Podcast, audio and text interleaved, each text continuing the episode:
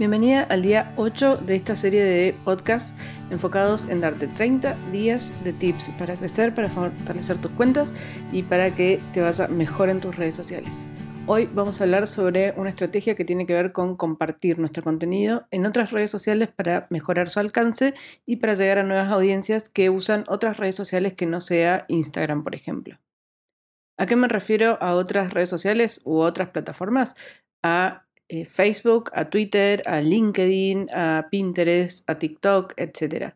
Compartir todas tus publicaciones en Instagram en otras plataformas es una gran forma de que tu contenido se muestre ante nuevas audiencias y que obviamente generes interés y eventualmente estas personas vayan a tu cuenta en Instagram y te empiecen a seguir, obviamente.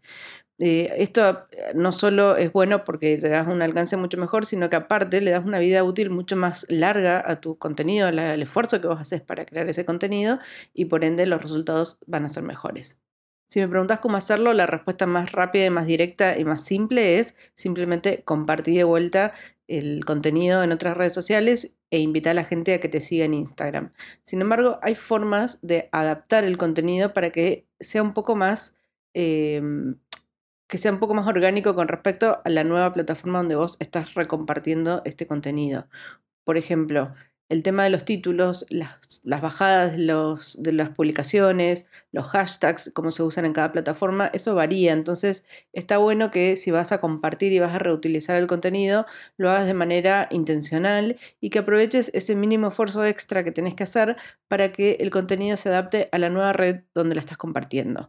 Para darte un ejemplo concreto, si compartís un reel que hiciste en Instagram, lo compartís en Pinterest, fíjate de agregarle las etiquetas que te ofrece la posibilidad de hacer eh, Pinterest. ¿Por qué? Porque eso va a hacer que ese contenido funcione mejor dentro de esa plataforma y por ende llegues a más personas. En cambio, en el caso de los shorts, si vos vas a publicar un reel que hiciste en Instagram en shorts, trata de adaptar el título para que tenga sentido, para que funcione para el contexto de shorts en YouTube y no que quede simplemente con como lo hiciste en Instagram, que ni hablar que el, el espacio que tenés para incluir texto dentro de shorts es muy chiquito al lado de lo que puedes hacer en Instagram. Por otro lado, si vas a publicar tu contenido en LinkedIn, la forma en la que habla la gente dentro de LinkedIn es muy diferente a cómo se habla en otras redes sociales. Por ejemplo, TikTok es mucho más informal y, LinkedIn tiene un contexto un poco más corporativo, si querés. Por ende, podés compartir tu contenido, pero ten en cuenta en qué espacio estás incluyendo ese contenido. Y tal vez tengas que modificar un poco la forma en que lo comunicas y la forma en que lo decís no significa que cambies el tono de voz de tu marca, porque eso es parte de la personalidad y es parte de lo que vos sos como marca y no podés estar modificándolo todo el tiempo porque básicamente pierde coherencia.